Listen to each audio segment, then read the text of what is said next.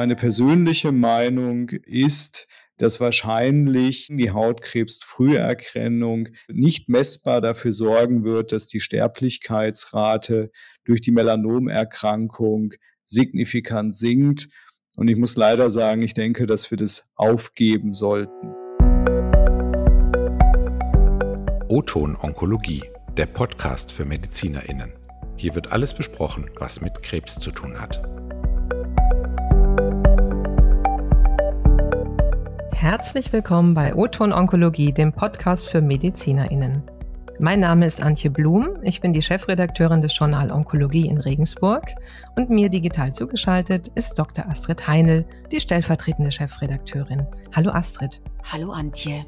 In der heutigen Folge geht es um das maligne Melanom, ein Tumor mit einem hohen Metastasierungsrisiko. In den letzten Jahren hat sich bei dieser Entität sehr viel getan. Es wurden neue Therapien zugelassen, zum einen unterschiedliche Immun-Checkpoint-Inhibitoren, kurz ICIs, zum anderen zielgerichtete Therapien. Darüber sprechen wir mit Professor Dr. Bastian Schilling und Dr. Patrick Schummer, die beide am Universitätsklinikum Würzburg an der Klinik und Poliklinik für Dermatologie, Allergologie und Venerologie arbeiten. Für beide ist die transnationale Melanomforschung ein Schwerpunkt ihrer Arbeit. Herzlich willkommen bei Oton Onkologie. Schön, dass Sie heute digital bei uns sind. Hallo. Hallo. Danke für die Einladung. Genau, vielen Dank für die Einladung. Machen wir sehr gerne. Sehr schön.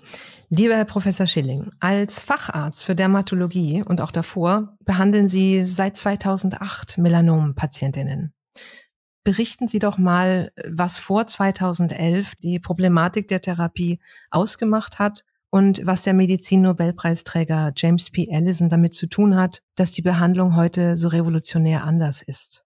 Also als ich damals angefangen habe, die ersten Melanompatienten mit fortgeschrittener Erkrankung zu behandeln, haben diese Patientinnen ähm, in aller Regel eine Chemotherapie bekommen, also eine Monochemotherapie oder eine Polychemotherapie, äh, von denen wir eigentlich damals schon wussten, dass sie teilweise eine gewisse Aktivität bei der Erkrankung haben, ähm, aber schlussendlich keinerlei Überlebensverbesserung ähm, in der fortgeschrittenen Erkrankung erreicht haben. Und das andere, was wir damals auch gemacht haben, wir haben noch Hochdosis Interferon-Alpha-Therapien gemacht in der adjuvanten, also der vorbeugenden Behandlungssituation. Und diese PatientInnen lagen dann regelmäßig bei uns auf der Station, haben die hohen Dosen bekommen, hatten Nebenwirkungen. Ähm, das gleiche galt auch für die Chemotherapie behandelten fortgeschrittenen PatientInnen. Und äh, eigentlich haben wir nur Nebenwirkungen gesehen, äh, kaum ansprechen und die Patienten sind alle irgendwann nicht mehr gekommen, weil sie an der Erkrankung eben verstorben sind. Und bei Jim Allison denke ich natürlich an CTLA4, aber auch an eine Mundharmonika, denn diese spielt er in der Band äh, Die Checkpoints, in der auch Tom Gajewski und ein paar andere bekannte Tumorimmunologen sind. Aber er hat in den 90er Jahren ja die Wirkweise, die Funktionalität von CTLA4 äh, maßgeblich beschrieben in der Antitumorimmunität und ähm, die Zulassung des CTLA4-Blockers IPI, äh, Lilumab 2011, war dann natürlich der große Meilenstein, eine neue Therapiesäule, die dann später auch dafür gesorgt hat, dass er zusammen mit Tasuko Honcho den Nobelpreis für Medizin und Physiologie bekommen hat. Und dieses neue Prinzip der Immuncheckpoint-Blockade durch ICIs äh, hat sich dann ja sehr breit ähm, ähm, etabliert. Und ich habe damals das, als ich im PJ war, also noch bevor ich da dann als Assistenzarzt äh, Chemotherapien und Interferon gemacht habe, mein PJ in der Universitätshautklinik in Essen gemacht und wir haben die Hautklinik Essen hat damals an der Zulassungsstudie, also an diesem berühmten Paper von Steve Hody teilgenommen und wir hatten damals eine Patientin mit Durchfall, die in irgendeiner Studie war, auf der Station liegen. Das habe ich da natürlich nicht verstanden und hinterher ist mir dann aber klar geworden, dass das so die, meine erste Berührung mit dem CTLA4-Blocker äh, Ipilimumab äh, war, dass wir diese Patientin mit Nebenwirkung, mit so einer typischen Colitis 2007 2006, 2007 muss das gewesen sein, auf der Station hatten. Und dann hat sich natürlich im weiteren Verlauf die Therapie des fortgeschrittenen Melanoms und auch die adjuvante Therapie wirklich fundamental verändert. Und äh, Chemotherapien spielen heute in der Therapie dieser Erkrankung eigentlich keine Rolle mehr, sondern wie das eingangs ja schon erwähnt wurde, geben wir die Immuncheckpoint-Inhibitoren und einem Teil der Patienten eben zielgerichtete Therapeutika. Das maligne Melanom ist dann sozusagen ja der Paradetumor, für den die Immuntherapie entwickelt wurde. Und entsprechend gilt die Immuncheckpoint-Blockade heute auch als Standardtherapie. Herr Dr. Schumer, könnten Sie die Wirkweise der Checkpoint-Blockade kurz skizzieren? Sehr gerne. Genau, und zwar haben wir prinzipiell greifen die Therapien ja an, wie der Name sagt, an Kontrollpunkten an im Immunsystem, die es ja auch dem Tumor ermöglichen, ein bisschen das Immunsystem auszutricksen, ähm, vor allem mit dem ähm, PDL1 ähm, ähm, Oberflächenantigen auf den Tumorzellen.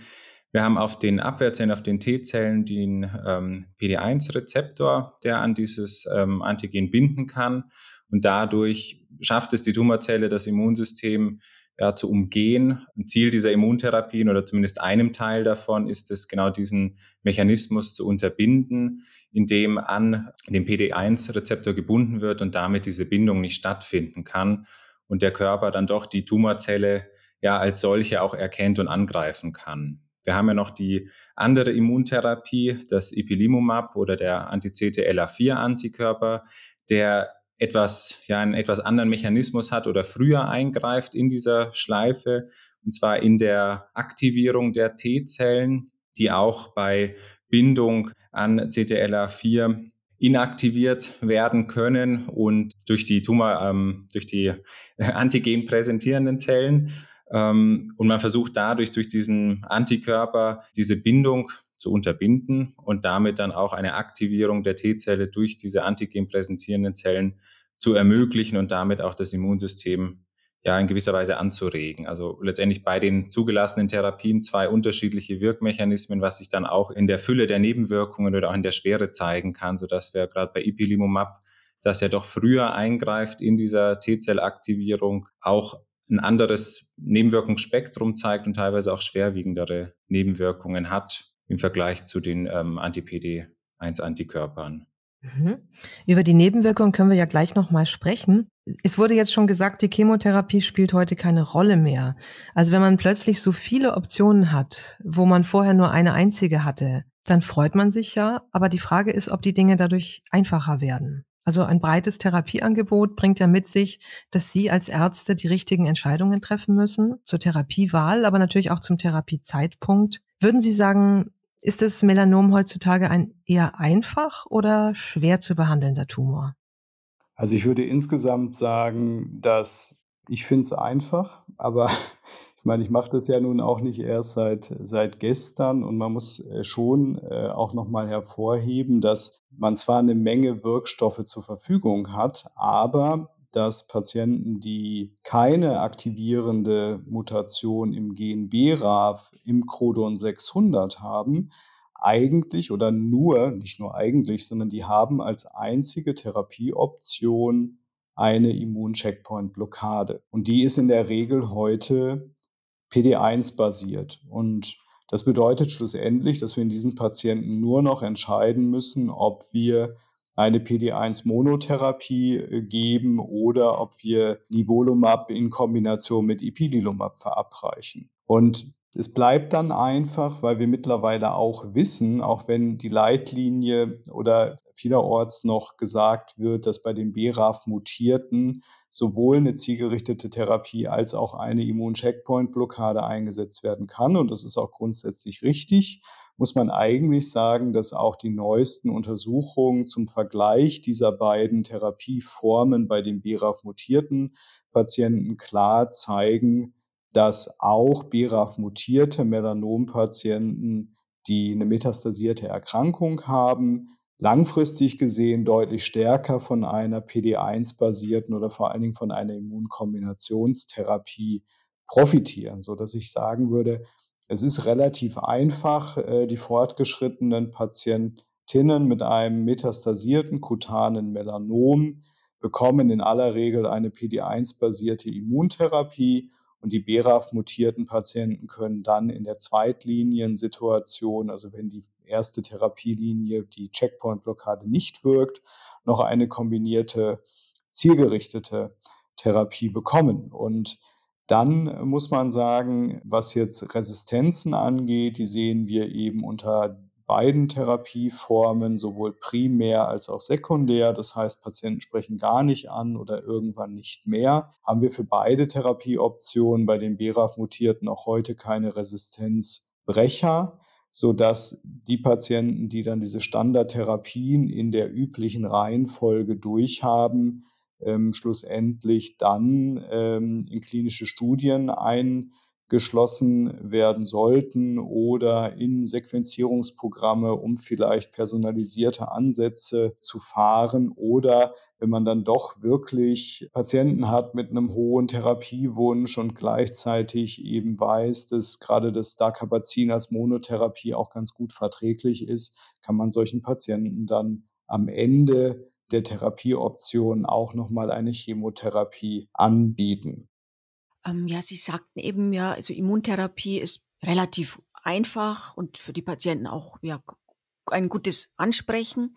Also teilweise kommt ja zu einem Langzeitüberleben von fünf bis sechs Jahren. Also kann man jetzt aufgrund dieser wirklich guten Entwicklungen und vielleicht auch aufgrund künftiger Entwicklungen sagen, dass das Melanom eventuell zu einer chronischen Erkrankung werden kann? Oder würden Sie von einer Heilung sprechen, wenn der Patient tumorfrei ist?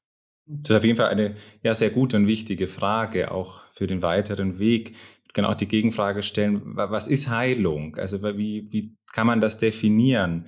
Ist ja auch ja, eher die Annahme, man, man hat etwas, man therapiert etwas, es ist weg, kommt nie wieder, dass man da eher von einer Heilung spricht. Das ist beim Melanom dann doch ja, schwierig zu sagen. Also wir haben viele Patienten, die wir auch jetzt jahrelang schon therapieren mit Immuntherapien, die auch tumorfrei sind, die metastasiert waren, wo wir auch die Therapie pausieren oder beenden konnten, auch im Einverständnis mit den Patienten. Und hier auch viele Patienten haben, wo das gut läuft, also auch schon seit Jahren gut läuft, aber auch wieder Patienten, die wieder Rezidive bekommen, sodass ich da auch eher gewillt wäre zu sagen, wir haben eher eine chronische Erkrankung als eine richtige Heilung. Ich denke, wir befinden uns auf einem guten Weg dahin, auch gerade mit den neuen Therapieansätzen, auch die Therapiemodalitäten in früheren Stadien, also in der Adjuvanz oder Neoadjuvanz, dass das eher die Chancen steigert für eine Heilung.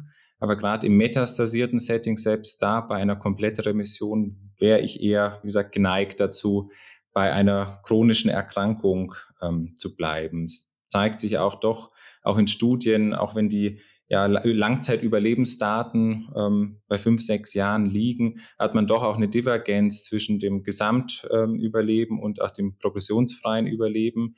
Auch gerade mit den ganzen neueren Therapien. Es ist natürlich da auch wieder schwierig zu differenzieren wer hat wirklich keine neuen Stellen oder war tumorfrei und läuft damit gut weiter. Da ist sicherlich noch einiges an, an Informationen zu gewinnen, auch in den nächsten Jahren und Jahrzehnten, wo wir noch viel dazulernen werden, nachdem die Therapien ja noch relativ jung sind. Aber ich denke, wir sind hier auf einem sehr positiven und guten Weg für die Zukunft. Mhm. Jetzt hätte ich eine Frage zur Autoimmunität. Also das ist ja oder mehrere Fragen. Also es ist ja eine Nebenwirkung von den ICs, äh, Autoimmunphänomene. Wo würden Sie sagen, manifestieren sich diese immunbedingten Nebenwirkungen am häufigsten? Was kann man dagegen tun? Und dann würde mich noch interessieren, ob diese auftretende Toxizität vielleicht auch mit der Wirksamkeit äh, korreliert. Ich würde anstatt von Autoimmunphänomenen dann doch eher bevorzugen von immunvermittelten Nebenwirkungen zu sprechen, gerade in dem Setting, muss sagen, gerade die Therapie, nachdem die ja letztendlich im ganzen Körper wirken können, haben wir jedes Organsystem, was befallen werden kann von äh, immunvermittelten Nebenwirkungen. Was man weitaus am häufigsten sieht, das ist eine Fatigue oder Müdigkeit auch der Patienten. Das berichten fast alle Patienten und Juckreiz der Haut, auch ohne spezifische Hautveränderungen. Das sind eigentlich so die, die häufigsten Nebenwirkungen, die wir sehen. Dann ist auch immer ein bisschen ja, substanzspezifisch auch äh, Nebenwirkungen, die häufiger vorkommen können. Was da häufig zu sehen ist, sind Hepatitis, Leberwerterhöhungen, Hautnebenwirkungen, Colitis, auch, auch eine gefürchtete Nebenwirkung, Diarrhön und Endokrinopathien, sprich auch hier Veränderungen an den hormonbildenden Drüsen, also auch die Nebenniere, die Schilddrüse, die Hirnanhangsdrüse, das sind ja auch mehr oder weniger häufige Nebenwirkungen. Also Schilddrüse sehen wir sehr häufig, dass die betroffen ist, dass Patienten dann in Folge eine äh, Unterfunktion bekommen. Seltener ist der Befall der Nebenniere, dass Patienten hier dauerhaft ähm, Cortisol substituiert bekommen müssen. Das sind natürlich auch Nebenwirkungen, die man kennen muss, er, erkennen muss und auch frühzeitig therapieren muss. Da werden die Patienten auch dementsprechend geschult, auch aus der Erfahrung der ja, letzten Jahre oder Jahrzehnte, dass man einfach abschätzen kann, was ist häufig, was ist zu erwarten und dementsprechend die Patienten auch schult. Gerade im Hinblick zum Beispiel auf Ipilimumab sehen wir sehr häufig Diarrhön, auch in der Kombinationstherapie mit Nivolumab. Da muss man Patienten darüber aufklären, dass das häufig vorkommt, auch frühzeitig vorkommen kann und auch potenziell lebensbedrohlich ist. Zu anderen Autoimmunerkrankungen, die vorbestehen, auch da muss man abwägen im Patientenfall. Es gibt Autoimmunerkrankungen, die eine Kontraindikation darstellen, zum Beispiel die Myasthenia gravis oder Polymyalgia rheumatica, die sich reaktivieren können unter der Therapie. Eine rheumatoide Arthritis ist jetzt prinzipiell keine Kontraindikation. Man muss natürlich dann unter Therapie abwägen, wenn es zu Gelenkschmerzen kommt, ist das eine Reaktivierung dieser rheumatoiden Arthritis oder doch tatsächlich eine Nebenwirkung der Immuncheckpoint-Blockaden. Da muss man auch sagen, das ist auch eine Nebenwirkung, die möglich ist unter den zielgerichteten Therapien, also mit BRAF und MEC-Inhibitoren.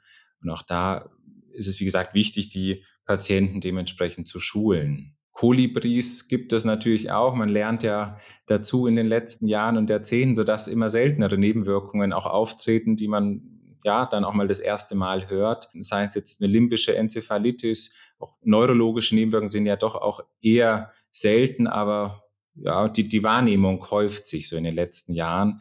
Auch sehr gefürchtet sind ähm, Herzmuskelentzündungen, wo man wirklich ähm, als Therapeut auch darauf achten muss, also gerade auch mit Laborkontrollen. Der Vorteil ist, dass der Großteil der Nebenwirkungen durch Steroidgabe, sei es jetzt über Tabletten oder Infusionen, wieder reversibel ist.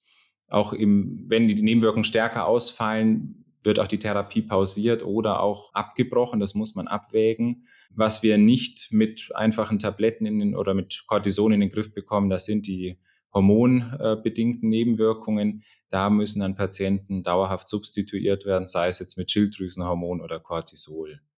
Mhm. Und ähm, korreliert jetzt die, das Auftreten von Immunnebenwirkungen mit dem Ansprechen oder mit der Wirksamkeit der Immun-Checkpoint-Inhibitoren? Also es ist eine gute Frage. Man kann insgesamt sagen, dass es da eine schwache Assoziation gibt.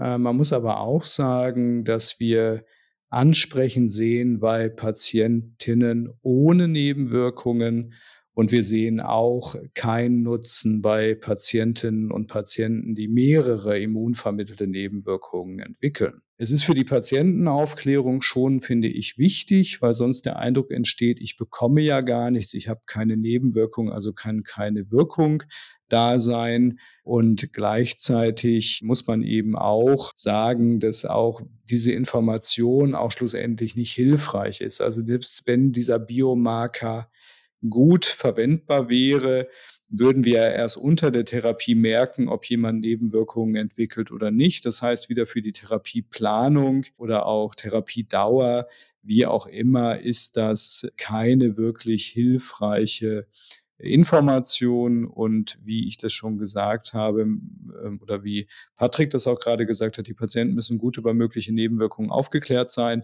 Sie umgekehrt, was wir den Patienten eben auch sagen, ist, dass wenn wir die Therapie wegen immunvermittelter Nebenwirkungen beenden müssen, weil die so schwerwiegend sind, dann ist es für die Patienten auch kein Nachteil, weil Patientinnen und Patienten schon eher dazu neigen, auch aus Angst vor Therapieabbruch Nebenwirkungen zu verschweigen und damit die Einleitung einer gut wirksamen Therapie dafür dann verzögern. Das heißt, als Biomarker hilft uns diese Assoziation nicht. Die Patienten müssen das wissen und gleichzeitig müssen sie eben auch wissen, dass Therapieabbruch wegen Nebenwirkungen langfristig gesehen kein Nachteil ist im Vergleich zu Patientinnen und Patienten, die die Therapie nicht wegen Nebenwirkungen abbrechen müssen. Gibt es denn einen optimalen Zeitpunkt für die Checkpoint-Inhibitor-Therapie, also auch jetzt vielleicht im Hinblick auf Nebenwirkungen? Denn das Immunsystem unterliegt ja Schwankungen im Lauf des Tages, also Stichwort Biorhythmus, Chronobiologie. Ja, das ist tatsächlich so, dass es idealerweise müssen Sie als BRAF-Wildtyp-Patient im Sommer morgens die Immuntherapie anfangen.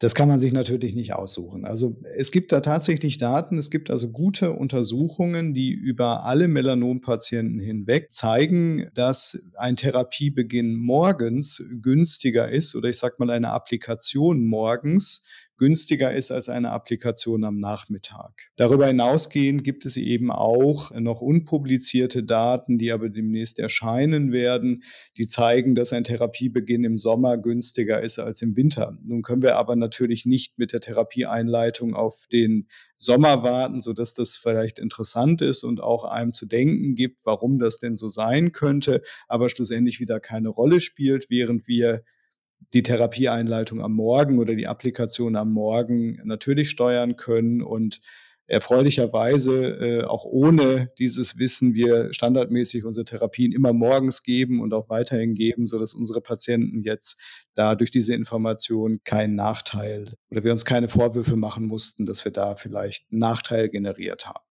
Ja, dann gehen wir mal weg von den Immun-Checkpoint-Inhibitoren und hin zu den zielgerichteten Therapien. Also 50 Prozent ungefähr der PatientInnen mit Melanom haben eine Mutation im BRAF-Gen. Inzwischen gibt es in Deutschland drei zugelassene zielgerichtete Therapieoptionen. Das sind alles Kombinationen aus zwei Wirkstoffen. Ist das ein Modell, um Resistenzen gut zu vermeiden? Und wann kommen die zum Einsatz? Genau, es sind, äh, wie Sie gesagt hatten, drei Kombinationstherapien zugelassen, jeweils ähm, kombiniert aus einem BRAF und einem MEC-Inhibitor. Die Kombinationen selber reduzieren in gewisser Weise Nebenwirkungen, die durch den alleinigen Einsatz des BRAF-Inhibitors verstärkt werden. Und auch, was man in Studien sehen konnte, ist die, die Anzahl der Resistenzen oder der, der Auf, das Auftreten der Resistenzen in den Kombinationstherapien geringer als in der BRAF-Inhibitor-Monotherapie.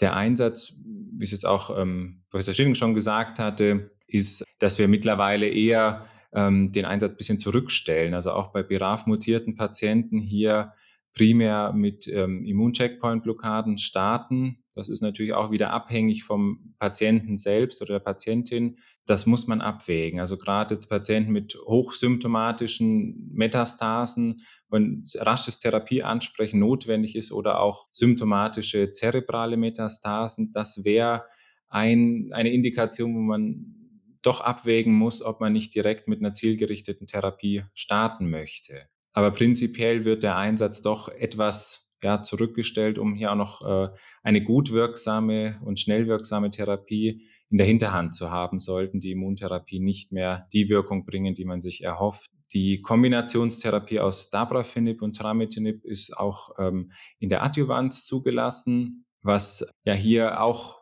oft bevorzugt wird, auch gerade auch aufgrund der Nebenwirkungen, die sich mit dem Absetzen doch rasch ja, wieder aufheben lassen. Das ist bei den Immuntherapien etwas kritischer. Auch da muss man natürlich abwägen. Gerade junge Patienten besteht natürlich unter den Immuntherapien die Möglichkeit von Nebenwirkungen, die ja ein Leben lang die Lebensqualität einschränken können, sodass man da bei der BRAF-Mutation doch eher gewillt ist, die zielgerichtete Therapie einzusetzen. Unterschiede unter diesen drei Kombinationen in der Wirksamkeit sind eher ja, marginal. Die Unterschiede sind dann doch eher im Nebenwirkungsspektrum. Eine Kombination, also Vemurafenib, Cobimetinib, zeigt dann doch eher eine höhere Lichtsensibilität, auch hier gerade mit verstärkten Sonnenbränden, wobei ähm, Dabrafenib, Trametinib eher zu Fieberschüben neigt. Das muss man auch mit dem Patienten absprechen, abwägen auch was den Alltag angeht, äh, sei es jetzt ähm, starke sportliche Aktivität, das muss auch besprochen werden, weil es hier häufig auch zu Veränderung der Muskulatur, also ein CK-Anstieg mit Muskelschmerzen kommen kann. Das muss man mit dem Patienten besprechen. Es gibt ja jetzt wirklich schon viele, ja auch sehr gut wirksame Behandlungsansätze bei malignem Melanom. Ist auch die Prognose demnach insgesamt besser als noch vor wenigen Jahren? So zum Teil wurde das vorhin ja schon so ein bisschen erläutert im Rahmen der chronischen Erkrankung. Ist die Prognose also besser oder vielleicht sogar signifikant besser als noch vor wenigen Jahren?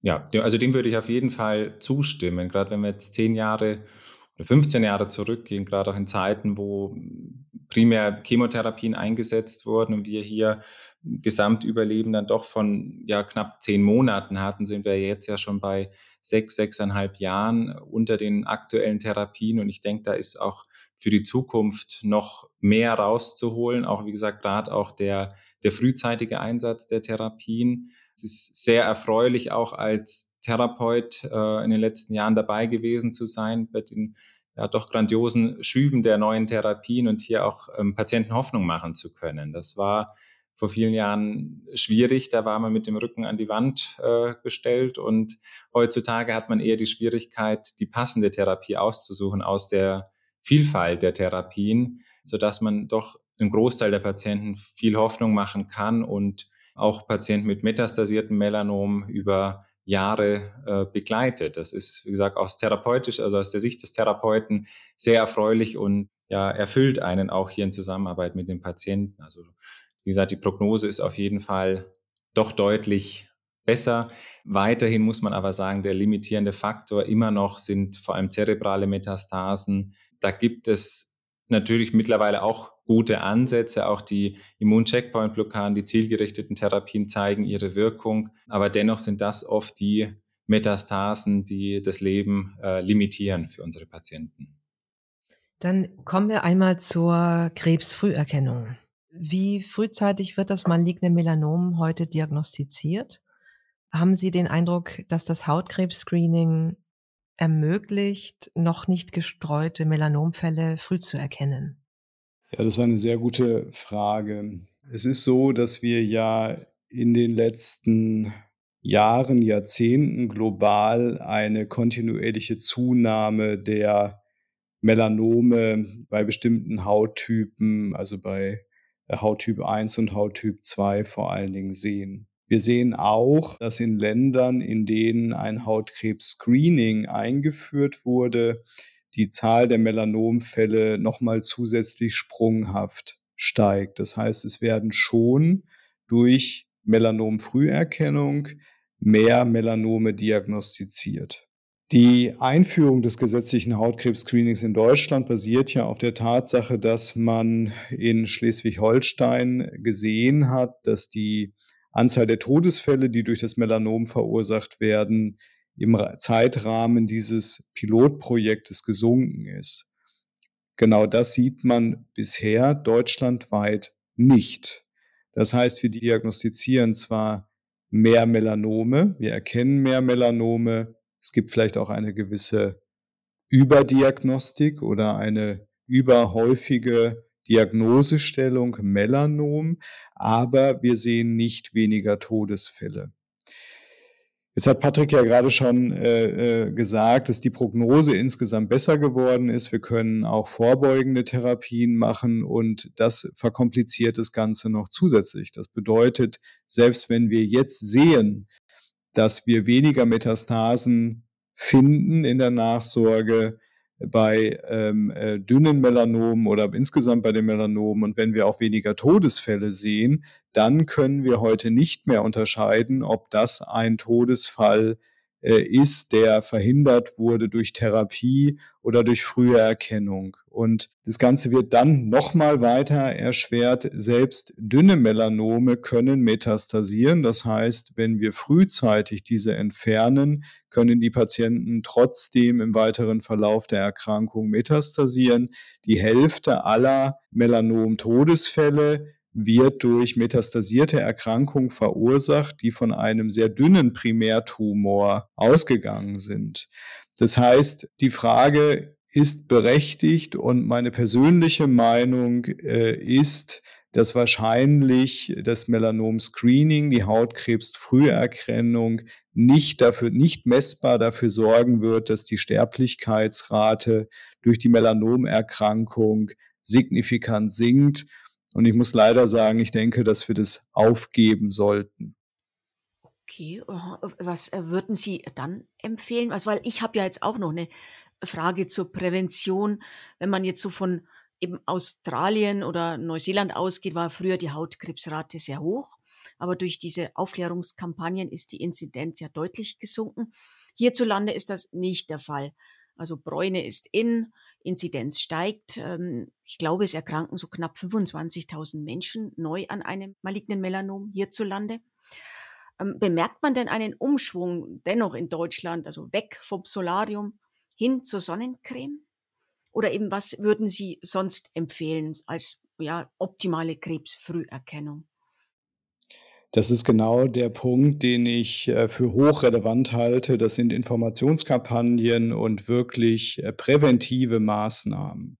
Und der Lichtschutz, das Sonnenschutzverhalten, das sind eben die Dinge, die wir propagieren müssen, um eben äh, melanozytäre Hauttumore, aber auch nicht melanozytäre Hauttumore und auch vorzeitige Hautalterung, das muss man auch mal sagen, äh, einfach äh, zu verhindern. Und ich glaube, das ist der Weg, den wir gehen müssen. Und das ist auch der Weg, den eben andere Länder gegangen sind mit vielen Informationsplakaten an den Stränden, zum Beispiel in Australien. Und das, was daneben auch, finde ich, ganz, ganz wesentlich ist, ist, dass wir diese Awareness dazu nutzen, äh, den der Bevölkerung auch zu zeigen, wie wir, wie man auch als Laie auffällige Hautveränderungen identifizieren kann. Denn was wir ganz häufig erleben, ich meine, da komme ich jetzt nochmal auf das Hautkrebs-Screening zurück, wer nimmt denn das wahr? Das nehmen ohnehin die Menschen wahr, die eine gewisse hm, Awareness, also eine gewisse Körper- Gesundheitsbewusstsein haben. Und ich glaube, das müssen wir schärfen, so dass schlussendlich die Menschen in, äh, selbst äh, so sensibilisiert sind äh, dafür, dass sie dann eben gezielt zur Früherkennung oder eben zur Diagnostik in die Klinik gehen und sich äh, eben dort äh, vorstellen. Denn was wir auch weiterhin sehen, sind einfach diese indolenten Patientinnen und vor allen Dingen Patienten, die mit sehr weit fortgeschrittenen Melanomen in die Klinik kommen und die erreichen sie äh, eben auch mit Früherkennung nicht, weil die gehen schlussendlich nicht hin. Also ich glaube, wir müssen Informationskampagnen im Kindergarten, in der Schule bereits zum UV-Schutz durchführen. Wir müssen dann später dafür sorgen, dass die Jugendlichen und jungen Erwachsenen nicht ins Solarium gehen. Es gibt immer noch welche, auch wenn es wenige sind. Aber ich glaube, das ist der Weg, den wir gehen müssen, dieses Gesundheitsbewusstsein insgesamt zu schaffen, da sind wir, da sehe ich bereits erste Veränderungen, dass eben solche Dinge gemacht werden, auch natürlich nicht nur in Bezug auf äh, den Hautkrebs, äh, die es früher nicht gab. Und ich glaube, das ist viel, viel wichtiger als ein Programm, äh, was viel Geld kostet und, wie ich das gerade schon gesagt habe, mit großer Wahrscheinlichkeit keinen messbaren positiven Einfluss hat, müssen wir wirklich stark auf Prävention setzen. Also ich gehe tatsächlich jetzt in einem Monat zum Hautkrebs-Screening. Ich mache das wirklich alle zwei Jahre. Ja, man muss halt die jungen Leute damit äh, bekommen, ne, weil die sind ja, die braun werden wollen. Was lässt sich zur Nachsorge sagen? Genau, hier haben wir doch durch die Leitlinie auch klare Vorgaben, gerade stadiengerechte Nachsorge, also je nach ähm, Tumorstadium mit unterschiedlicher Intensität, sprich klinische Untersuchungen, aber auch dann bildgebende Verfahren, ähm, Ultraschalluntersuchung oder auch Schnittbildgebung. Das ist etwas abhängig vom ähm, Tumorstadium selbst. Was wir natürlich nicht wissen oder was noch etwas problematisch ist, ist gerade durch die, durch die neuen Therapien, auch durch ähm, die Komplettremissionen oder wie wir es vorhin auch hatten, ja, das Stadium der chronischen Erkrankung. Wie sorgt man danach? Wie lange sorgt man nach? Wie oft sollen Bildgebungen gemacht werden? Das ist natürlich auch langfristig auch eine Frage ähm, ja, von möglichen Nebenwirkungen, auch gerade was eine Strahlenbelastung angeht, äh, gerade hier CT-Untersuchungen alle drei Monate. Ähm, das muss man natürlich dann auch irgendwann kritisch abwägen, wie lange man Bildgebungen macht, wie intensiv und sich auch die Frage stellen, ob gerade so sehr engmaschige Nachsorgen Leben retten. Ähm, das muss individuell abgeklärt werden, aber für den ja, Großteil kann man sagen, hat man die Leitlinie, an der man sich gut orientieren kann. Gerade diese Sonderfälle, die natürlich jetzt mehr werden, muss man individuell abwägen. Aber ich denke, da wird sich auch in der Zukunft noch einiges ändern, gerade was die langfristige Bildgebung bei ja mittlerweile tumorfreien, ehemals metastasierten Patienten angeht. Ja, Sie forschen ja beide. Ähm, können Sie noch einen kleinen Ausblick auf die nähere Zukunft geben, was so in der Pipeline ist und demnächst kommen könnte? an Wirkmechanismen und Therapien? Ja, gerne. Das ist natürlich das Spannende und ich finde auch eine der Dinge, die man dann an einem Universitätsklinikum sehr schön begleiten kann, selber sich einbringen kann. Und es gibt da in der Tat auch laufende Zulassungsverfahren äh, für den ersten LAC3-Blocker überhaupt. LAC3 ist auch ein Immuncheckpoint. Und hier befindet sich eine Substanz mit dem Namen Relatlimab äh, im Zulassungsprozess in Kombination mit dem PD1-Blocker Nivolumab. Diese Zulassung ähm, sollte kommen. Dann haben wir auch Zulassungserweiterungen dieses Jahr bereits gehabt, dass wir jetzt auch den PD1-Blocker Pembrolizumab im Stadium 2 bei bestimmten Patienten anwenden können. Das bedeutet, wir haben da eben auch jetzt äh, quasi äh, neue Substanzen oder neue Patientengruppen, die für diese Therapien in Frage kommen. Und die Resistenzen, darüber haben wir ja schon gesprochen, beziehungsweise bei den BRAF-Wildtyp-Patienten sind wir ja mit der Therapie, mit den Optionen sehr schnell eben bei Versagen einer Immuntherapie am Ende. Und da laufen viele verschiedene Ansätze. Man muss sagen, es sind in der Vergangenheit leider auch Ansätze bereits gescheitert, wie die IDO-Inhibition oder die Kombination aus einem onkolytischen Virus und einer PD1-Blockade oder auch so Immunstimulantien, die man in Metastasen einspritzt. Das hat leider alles nicht funktioniert, aber die Entwicklung geht weiter. Und Dinge, die da äh, jetzt zum Beispiel laufen, sind auch ähm, Immuncheckpoint-Blocker, die zum Beispiel das Molekül CTLA4 wieder als Ziel haben, aber gewisse Modifikationen aufweisen, von denen man sich erhofft, dass die Wirksamkeit stärker ist als bei dem Ipilimumab oder sogar Patienten davon profitieren können, den, die vom Ipilimumab nicht profitiert haben. Dann gibt es auch Ansätze, ich sag mal, Standardmethoden zu kombinieren mit ähm, Immuntherapien, zum Beispiel eine akademisch gesponserte Studie mit dem Namen PROMIT, die wir in Würzburg, Regensburg, Erlangen und München durchführen, gefördert von der Deutschen Krebshilfe, wo das Chemotherapeutikum Dacarbazin nicht als wirksame Substanz eingesetzt wird, sondern um den Tumor zu sensibilisieren für eine Immun-Checkpoint-Blockade.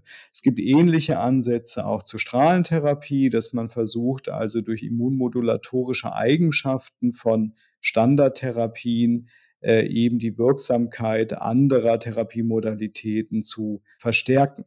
Was wir dann auch natürlich äh, jetzt äh, evaluieren, sind RNA-basierte Impfstoffe. Äh, da laufen entsprechende Studien. Es gibt auch äh, Studien zu neuen kleinen Molekülen, die also andere Ziele haben als BRAF und MEC oder auch ganz äh, neue Substanzklassen wie sogenannte Protags, die nicht mehr Moleküle hemmen, sondern markieren, sodass sie vom körpereigenen Proteinabbausystem äh, abgebaut werden. Oder auch Designermoleküle, also Eiweiße, die künstlich designt wurden, sogenannte bispezifische Moleküle, die also verschiedene Zielstrukturen miteinander in Kontakt bringen sollen. Das sind so die Ansätze, die im Moment evaluiert werden. Dann eine letzte Modalität, die man noch erwähnen muss, die KT-Zelltherapie spielt im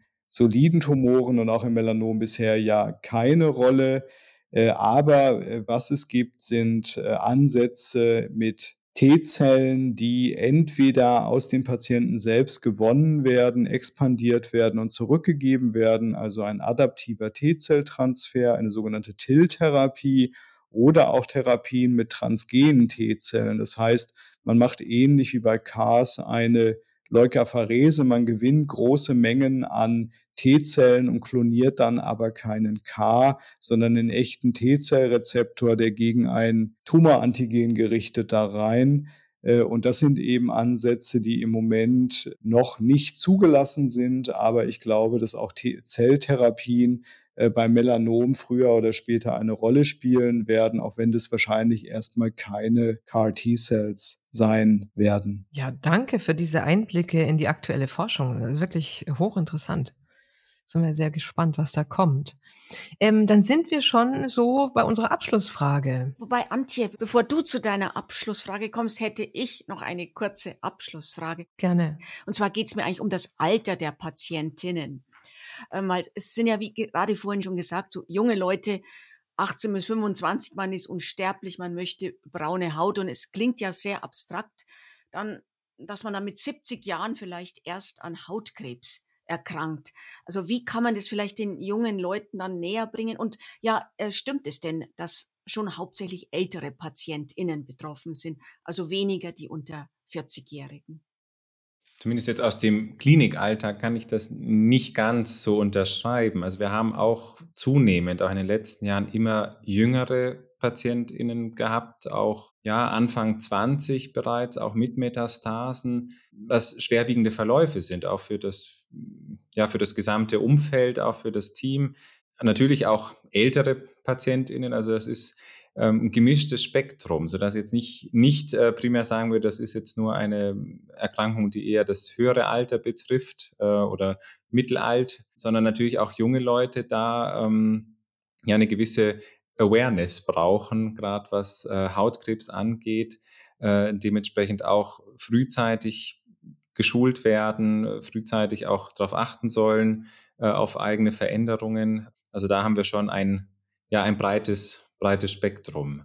Ich glaube, so wie Sie das gesagt haben, die, das Erreichen der jungen äh, Leute, das ist eine große Herausforderung. Und das kriegen wir, glaube ich, nur hin, wenn wir das strukturiert in Einrichtungen wie dem Kindergarten, der Schule, der weiterführenden Schule schlussendlich machen und dass wir natürlich auch die Eltern sensibilisieren oder vielleicht auch wissen, dass man Sonnenschutz betreiben muss, denn die sind schlussendlich in der Verantwortung, ihre kleineren Kinder oder auch bei den Jugendlichen dafür zu sorgen, dass sie keine unnötige UV-Exposition haben. Und das, was Patrick gerade gesagt hat, dass wir immer wieder junge Patientinnen äh, behandeln müssen, das ist erschreckend und ist sicherlich auch gerade durch eine intensive UV-Exposition im Urlaub oder künstlich in dem, im Adoleszentenalter zu erklären. Und was wir jetzt auch immer häufiger sehen, äh, sind gerade die nicht melanozytären Hauttumore, also Basalzellkarzinome vor allen Dingen, bei äh, Patientinnen äh, und Patienten, die noch keine 40 Jahre alt sind. Das ist etwas, das hat man früher nur bei bestimmten Syndromen gesehen und heute ist es typischerweise so, dass eine Sonnenstudio-Anamnese äh, in den 90er Jahren frühen 2000er Jahren, als es besonders in war und besonders viele äh, davon vorhanden waren, dahinter steckt und damit assoziiert ist. Und diese Patientinnen sind dann schon äh, sehr erschrocken, dass sie im jungen Alter dann doch daran leiden. Und was die ja, was das Wachrütteln Rütteln angeht, muss man sagen, diese abstrakte Vorstellung, irgendwann mal Hautkrebs zu kriegen, die hilft nicht. Da gibt es ein paar Untersuchungen, dass das Einzige, was einen dazu bringt, Sonnenschutz zu betreiben, sind Schmerzen durch einen Sonnenbrand. Das ist wohl wahr. Also ich bin ja leider auch so ein bisschen aufgewachsen, wo es hieß, du musst erst rot werden, dann wirst du braun. Also ich hatte leider einige Sonnenbrände, meine Kinder Gott sei Dank so gut wie gar keine. Und deswegen gehe ich jetzt eben doch relativ häufig auch zum Hautarzt und gönn mir nur ab und zu ein futuristisches Selbstbräunerspray. das ist auch völlig in Ordnung. Und wissen Sie, bei mir ist das, bei mir ist das ganz genauso. Ja, wir schauen bei unseren Kindern wirklich peinlich da drauf und ich selber kann mich noch daran erinnern, wie ich in jüngerem Alter nachts nicht schlafen konnte in Spanien, weil mein ganzer Rücken so wehgetan hat, weil meine Eltern da 0, gar nicht äh, oder kurz eingecremt mit Lichtschutzfaktor 10 und dann rein ins Wasser. Also diese, diese Wahrnehmung, das, das ändert sich schon, aber es ist wirklich ein sehr schwieriger Prozess, wo wir auch wenig strukturierte Angebote gerade für diese, ähm, ich nenne es jetzt mal Ausbildungs- und Erziehungseinrichtungen eben haben. Ja, und wenn der Sonnenbrand dann erstmal da ist, dann ist es eigentlich zu spät, aber zumindest ist das dann das Warnsignal, vielleicht beim nächsten Mal ähm, etwas besser oder frühzeitig sich einzucremen oder sich nicht in der Sonne aufzuhalten. Ja, vielen Dank. Dann darf ich jetzt meine Abschlussfrage stellen. Astrid? Ja, darf ich? Du darfst. und zwar möchte ich natürlich, wir sind in einem Podcast und deswegen möchte ich gerne wissen, ob Sie denn selber Podcasts hören und wenn ja, welche? Also ich muss gestehen, ich bin äh, noch nicht der größte Podcast-Kenner und Freund gewesen. Vielleicht ändert sich das noch. Es waren mal Versuche mit äh, ja, ähm, Aufarbeitung von Kriminalfällen, dass man da so ein bisschen gelauscht hat. Äh, das war dann ganz interessant, da auch mal ein bisschen nebenbei bei Hausarbeit dazu zu hören. Ähm, ich denke, vielleicht ändert sich das in der Zukunft, äh, weil es an dich äh, ja gerade auch ähm, so ein bisschen zum Berieseln ganz, ganz angenehm ist und auch noch ein paar Infos zu bekommen, Input. Ähm, vielleicht ist das jetzt auch heute die Teilnahme auch ein Anreiz, mal in andere Podcasts nochmal hineinzuschnuppern. Sehr gut.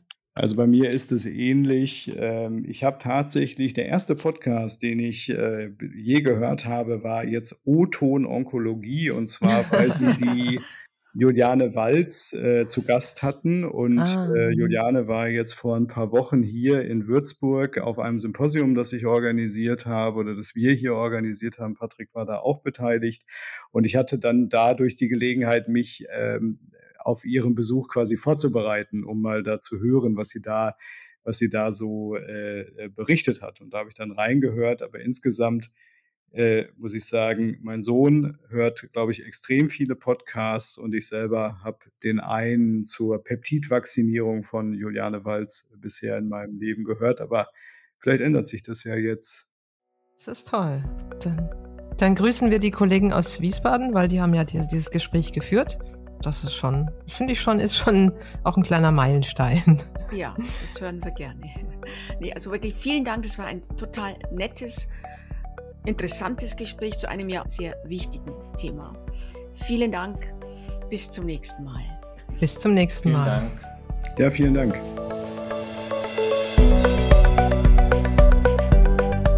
Liebe HörerInnen, dieser Podcast ist eine Kooperation zwischen dem Journal Onkologie und der Medical Tribune Onkologie Hämatologie. Abonnieren Sie uns, wenn Ihnen der Podcast gefällt. Neue Folgen gibt es alle 14 Tage Mittwochs. Schreiben Sie uns auch gerne Ihre Kommentare und Themenvorschläge an o-ton-onkologie.matrix.group. Den Link finden Sie auch nochmal in den Show Notes. Besuchen Sie auch unsere Seite www.journalonco.de und registrieren Sie sich kostenlos für unsere Newsletter. Dann verpassen Sie auch nicht die nächste aktuelle Ausgabe von Journal Onkologie.